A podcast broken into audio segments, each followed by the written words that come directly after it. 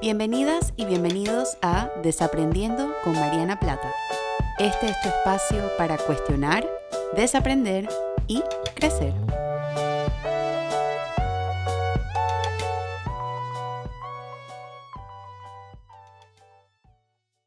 Hola a todas y a todos y bienvenidos a un nuevo episodio de Desaprendiendo. Yo soy Mariana y como siempre estoy súper emocionada y contenta de compartir con ustedes una semana más en este espacio para cuestionar, desaprender y crecer. Y el día de hoy tengo un episodio, yo creo que es el episodio que más tiempo me ha tomado preparar, posiblemente porque tengo muchas cosas que quiero decir al respecto, pero no me quiero extender en tiempo, entonces me senté como una hora a desarrollarlo antes de poder empezar a grabarlo. Y es un episodio muy especial, aparte bueno, porque tiene varios elementos que me encantan, pero también porque creo que es la primera vez que hago un episodio enfocado en la intersección entre cultura popular y psicología, que es una de mis cosas favoritas para hacer. Y bueno, este, el día de hoy voy a estar hablando un poquito, tratando de contestar la pregunta o desaprender sobre qué nos enseña Harry Potter sobre el liderazgo. ¿Y por qué decidí hacer este episodio? Bueno, yo no sé si ustedes lo saben, pero yo soy una gran fanática de Harry Potter, siempre lo he sido. El primer libro me lo leí cuando estaba en cuarto grado, me lo leí a medias, después lo volví a retomar cuando estaba en primer año del colegio y de ahí en adelante empecé a leerme todos los libros a medida que iban saliendo. El último salió cuando estaba en la universidad y cuando me terminé de leer el libro número 7, me los volví a leer todos de vuelta. Eh, mm, iba a ver la, las premiers en el cine, cuando abrían los cines. Suena tan lejos también hablar del cine, pero bueno, ese es para otro, otro episodio.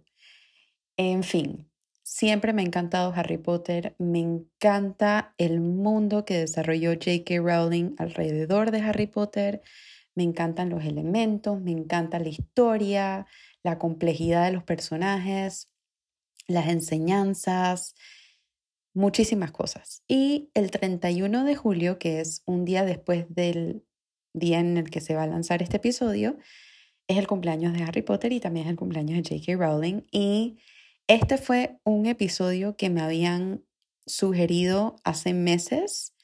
Em, y había puesto, le había puesto como un post-it o lo había puesto en el tintero de hablarlo ahorita para que coincidiera con, con el cumpleaños, así que me da mucho gusto poder hacerlo y un poco mezclarlo con el concepto de liderazgo.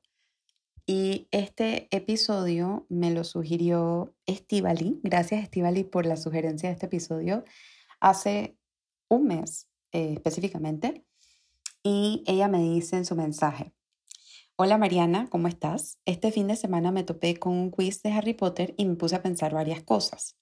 Noté que las características de cada casa de Harry Potter son distintas, pero las dos que más tienen protagonismo son Gryffindor, que es valentía, y Slytherin, que habla de ambición y poder.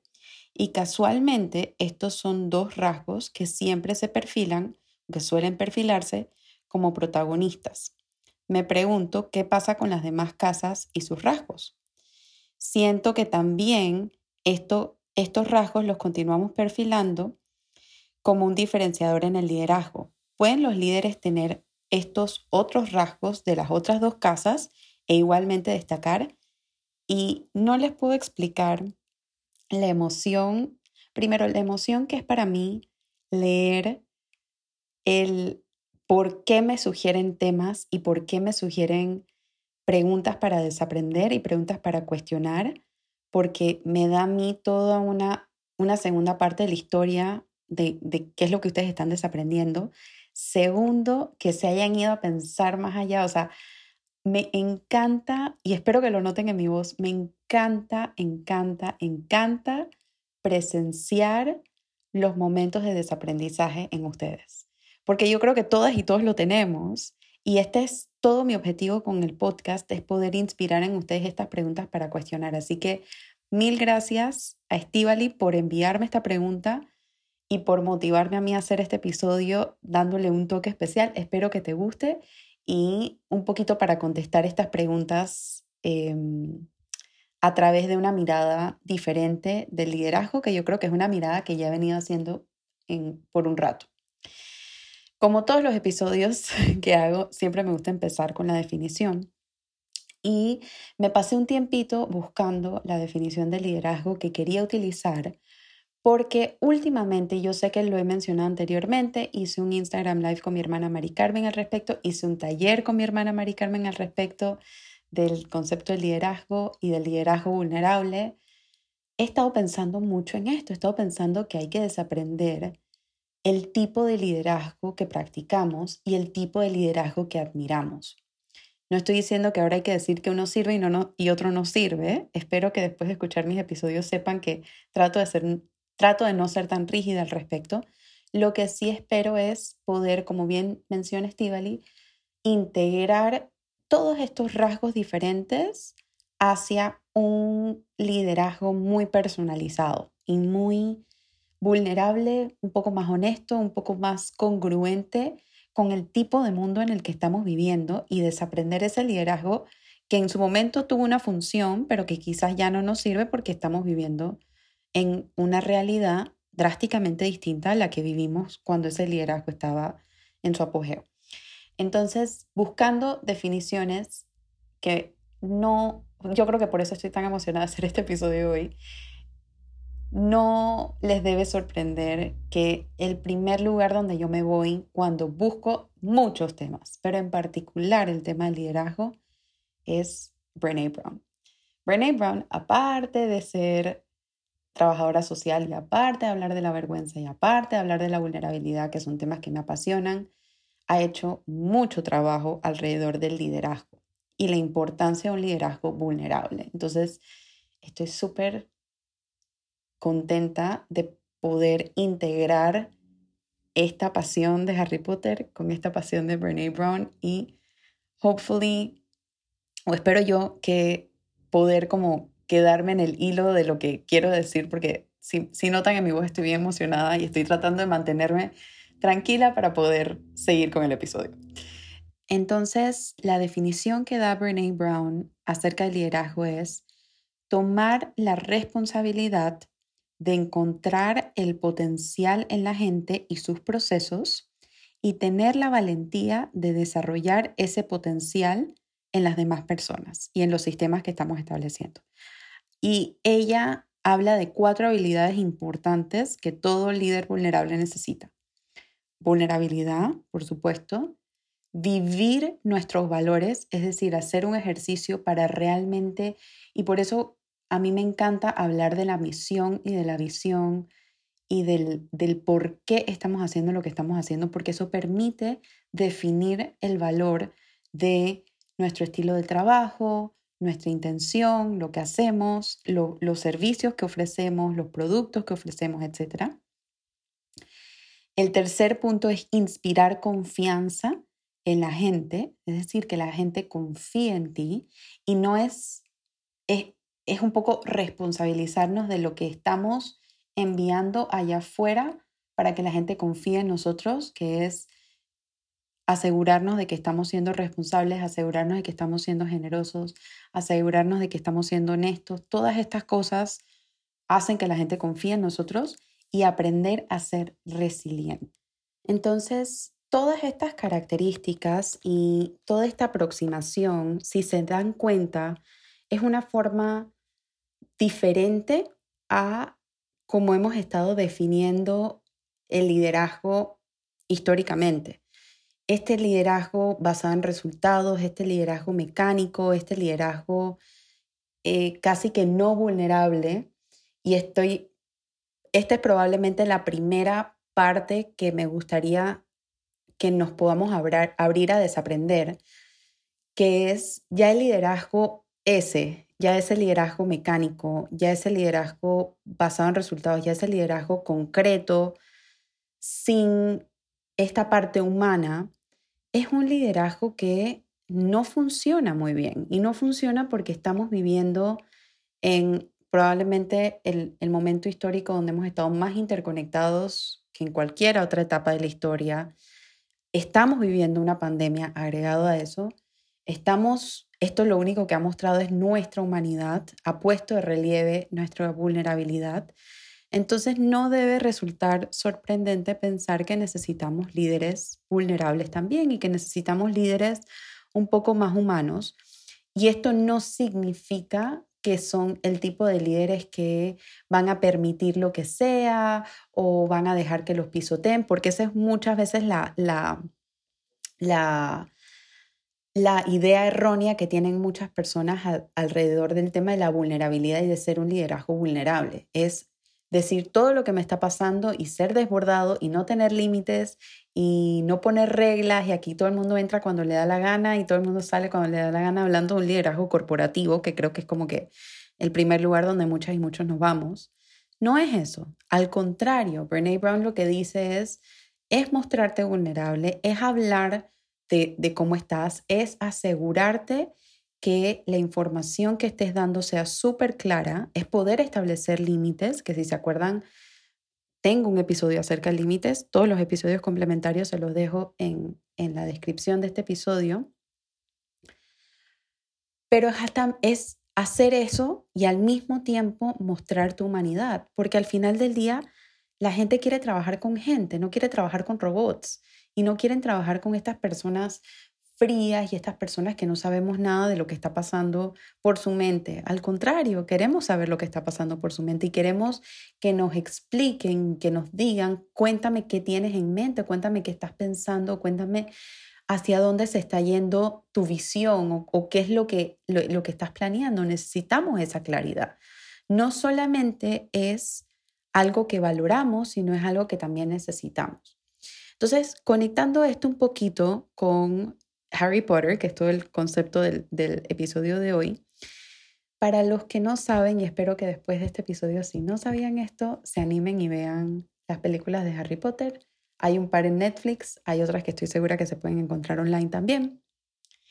Harry Potter tiene cuatro casas, casas entre comillas, es básicamente cuatro áreas o cuatro como lugares a los que pertenecen los estudiantes. Y estos estudiantes son em, asignadas, asignados a estas casas en el primer año del colegio en Hogwarts.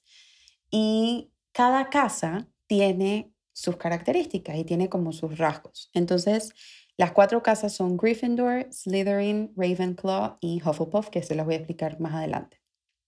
Estas casas de alguna forma el concepto que dio J.K. Rowling a, través de estas casas es como que uno se pone un sombrero, obviamente es la parte fantasiosa y mágica de Harry Potter, uno se pone un sombrero que se llama The Sorting Hat. Disculpen si estoy hablando en spanglish, pero los conceptos me los sé en inglés porque me leí los libros en inglés, así que si me encuentran hablando en estos dos idiomas es por esto. Y el, el, el sombrero va como percibiendo qué tipo de persona eres, cuáles son tus fortalezas, cuáles son tus áreas de crecimiento y te asigna a una casa. Hay una parte del libro que menciona pues que al final del día tu opinión o tu, tu decisión final tiene un factor importante en qué casa te asignan, pero no me voy a meter en eso porque este episodio es sobre liderazgo y Harry Potter, no sobre Harry Potter.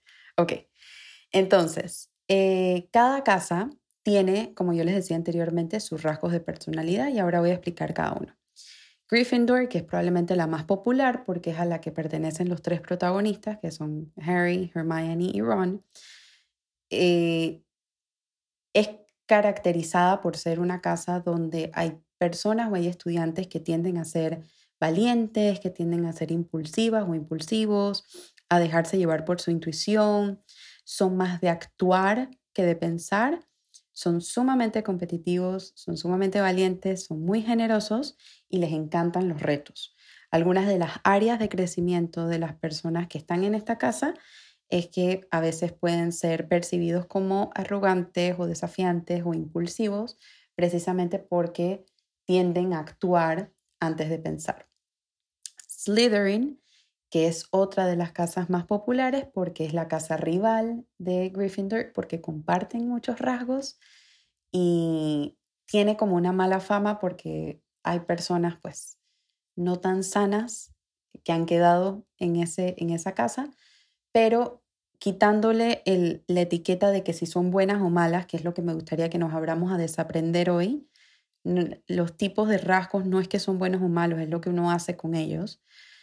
Las personas que están en esta casa tienden a ser más convencionales, respetan muchísimo las estructuras y las políticas que existen, son sumamente ambiciosos y ambiciosas, recursivos, son calculadores, favorecen la tradición y una de sus áreas de crecimiento es que pueden tener una baja tolerancia a la frustración por eso. Una baja tolerancia a la frustración quiere decir que se frustran con facilidad y son más de pensar antes de actuar precisamente porque son más calculadores. Ravenclaw, que es una de las dos casas que quizás no recibe tanto protagonismo en los libros ni en las películas, son caracterizados por ser curiosas, curiosos, investigativos, conceptuales, valoran la justicia, valoran la lógica, el conocimiento, son muy de hechos, son muy de data, muy enfocados en la evidencia, por ejemplo.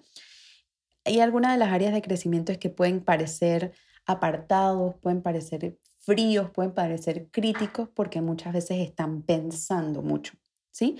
Y es porque tienden a ver los problemas de una manera un poco más macro y son más orientados a resolver esos problemas de una manera lógica. Y Hufflepuff, que es una de las casas que yo creo que menos reconocimiento tiene, y ahora les voy a contar un poquito de mi vulnerabilidad porque esta es la casa que según los quizzes yo pertenezco y me ha tomado varios años hacer las paces con que soy Hufflepuff.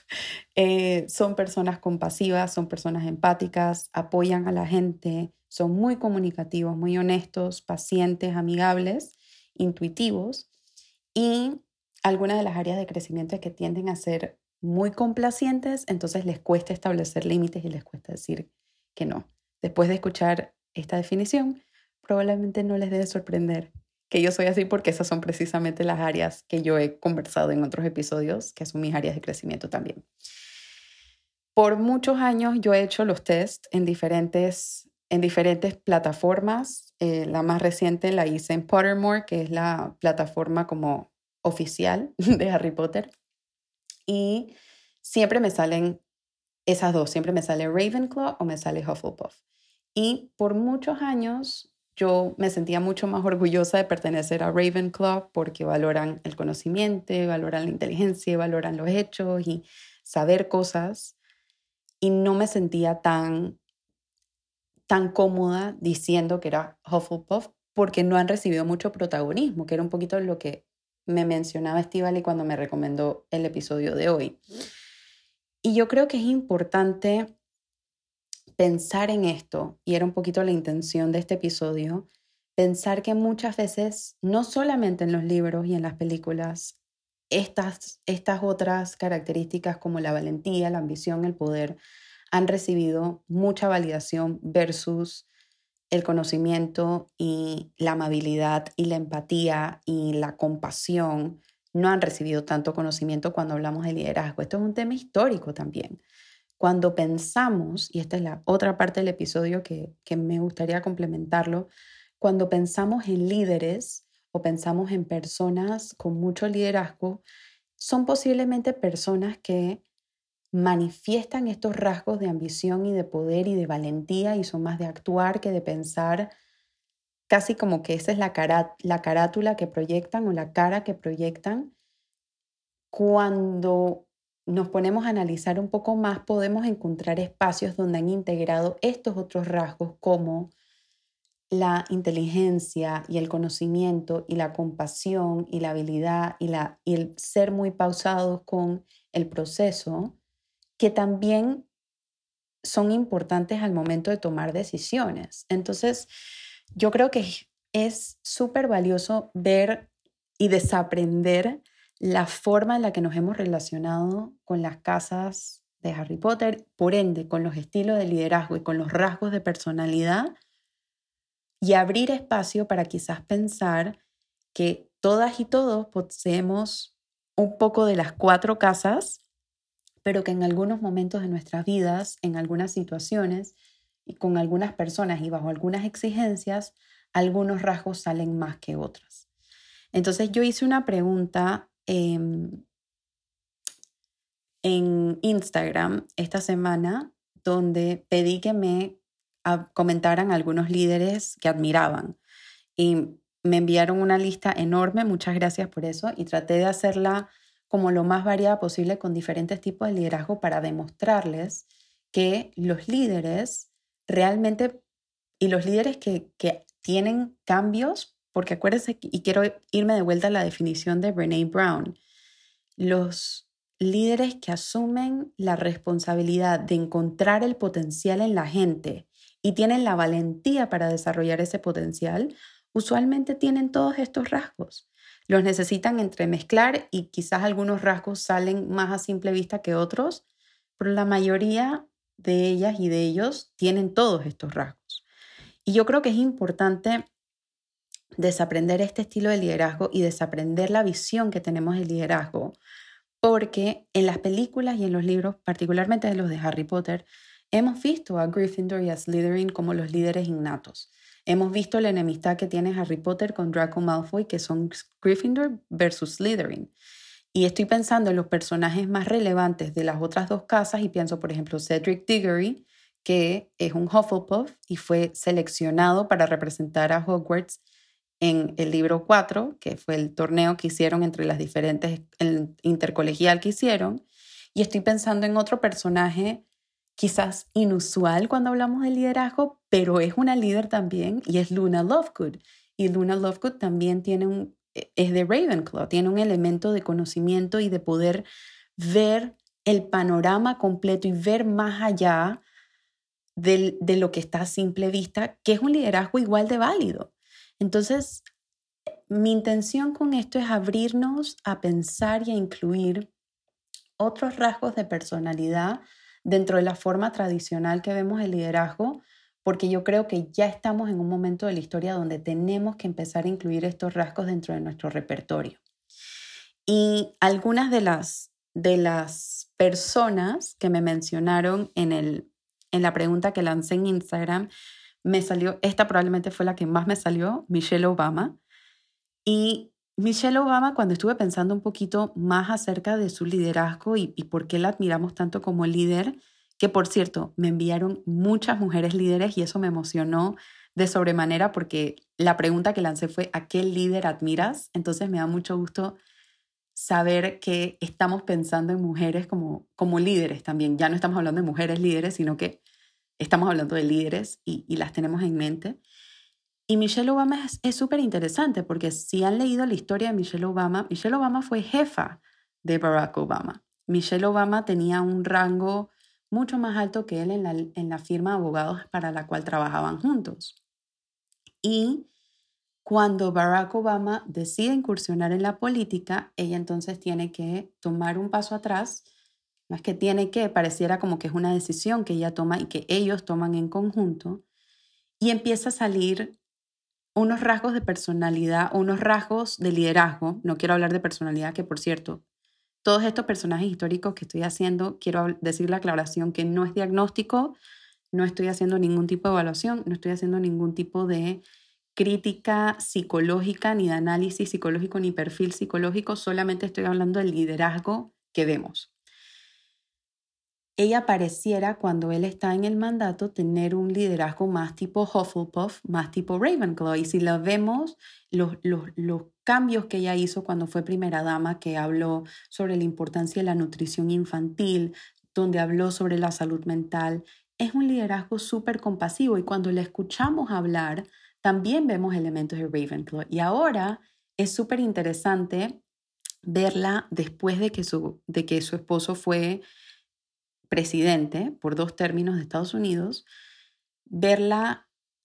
encontrando su propia plataforma y su propia voz con el libro, con el documental y ahora un podcast que está lanzando. Y eso habla de Gryffindor y de Slytherin, eso habla de valentía y eso habla de ambición. Entonces es súper interesante y me encanta que la hayan mencionado porque yo creo que Michelle Obama es un excelente ejemplo de cómo una líder puede tener todos los rasgos de, de liderazgo que presentan las casas de Harry Potter, pero al mismo tiempo estos rasgos o estos estilos de liderazgo aparecen en momentos diferentes de su vida de acuerdo a lo que ella quiere hacer y de acuerdo a, de acuerdo a su intención y de acuerdo a sus valores, que es súper importante. Otra de las em, líderes que me mencionaron fue Malala, por ejemplo, y Malala es una activista y, pues ha hablado mucho en contra de la violencia, particularmente del terrorismo también. Y ella también tiene estas características, también tiene eh, una característica de mucha valentía. Cuando leen su historia y leen las amenazas de muerte que ella ha recibido y las, y las amenazas de muerte que ha recibido hacia su familia también. Y aún así ella se mantiene convencida de sus ideales y convencida de sus valores, no nos sorprende saber que es una líder a la cual admiramos y también tiene muchos elementos de Ravenclaw, lo que la, le ha dado a ella el potencial de poder estudiar en una de las universidades más prestigiosas del mundo. Y también hay mucho Hufflepuff ahí, hay mucha compasión y hay mucha empatía. Y hay mucha ambición también, porque yo creo que ella, que es la parte de Slytherin, que es, ella ha un poco tenido una plataforma para tener un alcance muchísimo más grande cada vez más y lo está haciendo con, con mucha valentía y lo está haciendo con mucha vulnerabilidad. Otro de los líderes que me mencionaron es a Winston Churchill. Eh, Winston Churchill yo creo que tiene elementos bastante Gryffindor, mucha valentía y también Slytherin, mucha ambición, mucho poder y bastante Ravenclaw, mucha inteligencia y mucho ver la perspectiva completa, Creo que obviamente estos personajes de la historia que han sido tan fuertes eh, políticamente, hay personas que los ven como blanco o negro. A mí me gustaría quitarle un poquito ese espectro y verlo solamente como un líder y pareciera que, que parece manifestar estos rasgos de, liderazgo. Angela Merkel también pareciera tener una combinación similar. Eh, este me encantó, me dijeron a Mrs. Frizzle, que es la maestra del autobús mágico, no sé si se acuerdan de, ese, de esa cómica, era una de mis cómicas favoritas y me encantó que me hayan hablado de esto, porque ella también es una líder súper eh, integral, en el sentido de es súper compasiva, es súper empática, es increíblemente inteligente y minuciosa con el conocimiento, es maestra, es súper valiente porque lleva a sus estudiantes en estos viajes y en estos aprendizajes que obviamente son drásticamente diferentes a la educación tradicional y es muy ambiciosa también porque hace estos planes de, enseñanza y de aprendizaje que van muchísimo más allá de lo que probablemente ella misma ha aprendido cuando ella se entrenó como maestra. Emma Watson también me parece que, que engloba muchísimo aquí. Ver a Emma Watson y el impacto que ella ha tenido, por ejemplo, en las Naciones Unidas, todo el proyecto que ella ha tenido a través de eh, concientizar sobre el feminismo también, lo que ella ha hecho para incentivar la lectura y su proyecto de eh, club de lectura que ella ha elaborado y las conversaciones incómodas y valientes a las cuales ella se adentra, también nos habla de ese liderazgo un poquito integral. Me hablaron de Jacinda Ardern, que es la primera ministra de Nueva Zelanda. Yo casi que todas las semanas estoy lanzando un story de ella o algún tweet de ella y me parece que igual es un liderazgo supremamente diferente a lo que hemos visto en líderes políticos. Una de las de lo que más me gusta de, de su estilo de liderazgo, una de las cosas que más me gusta es cuando ella estaba dando los anuncios al inicio de la pandemia en Nueva Zelanda, que ella se sentaba en su casa con un abrigo justo después de dormir, ah, de, darle las buenas noches a su bebé. O sea, ella nos ha mostrado un liderazgo sumamente vulnerable, sumamente compasivo, pero sumamente valiente y ambicioso también.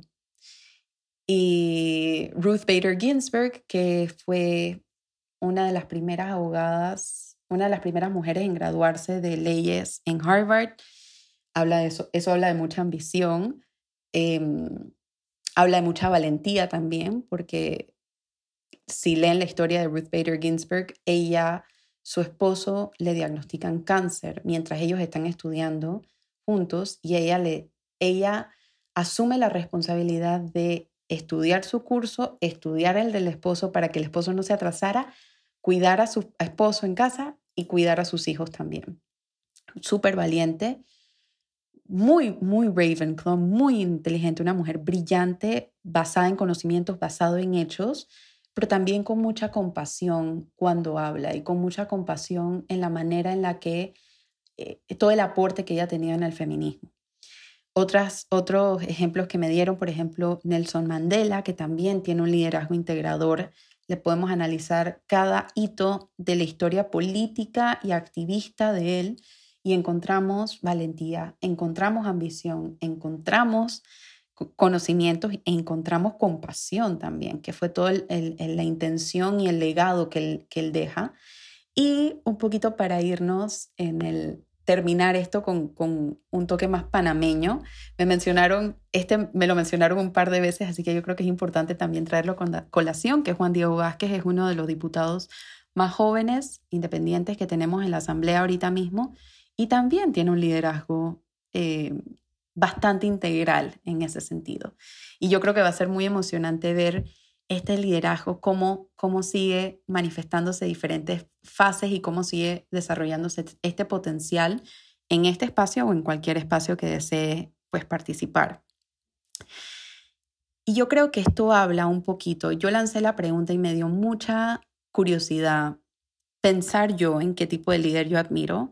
Em, siempre voy a decir Brene Brown, yo creo que es la líder que más admiro porque también tiene un liderazgo bastante integrador, ha podido mandar un mensaje y, ser muy consona con su visión y misión, pero también ha podido hacer una carrera profesional a través de esto e impactar a un nivel más macro. Eso habla de ambición, habla de valentía, habla de compasión y habla de inteligencia también.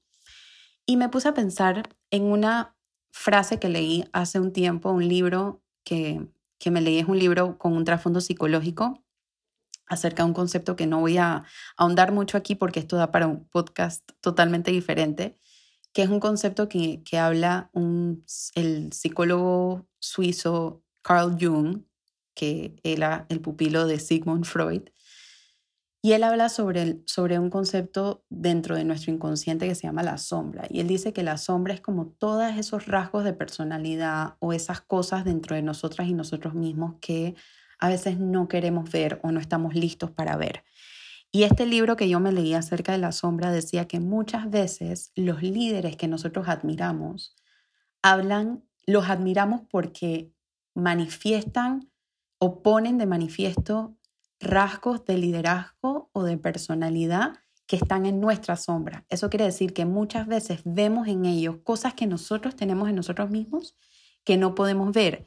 Y por el otro lado, los líderes que despreciamos o los líderes que rechazamos también pueden estar hablando de cosas de nosotros que no queremos ver y cosas que no tenemos. En mi caso, por ejemplo, me cuesta incluir la ambición de Slytherin dentro de, los, dentro de los rasgos del liderazgo a los cuales yo admiro, porque yo creo que es una parte mía que a veces me da pena admitirla y me da vergüenza admitir que tengo ambición y que, y que hay una parte mía de lo que hago que es para crecer más y para llegarle a más gente y para tener un impacto mucho más grande.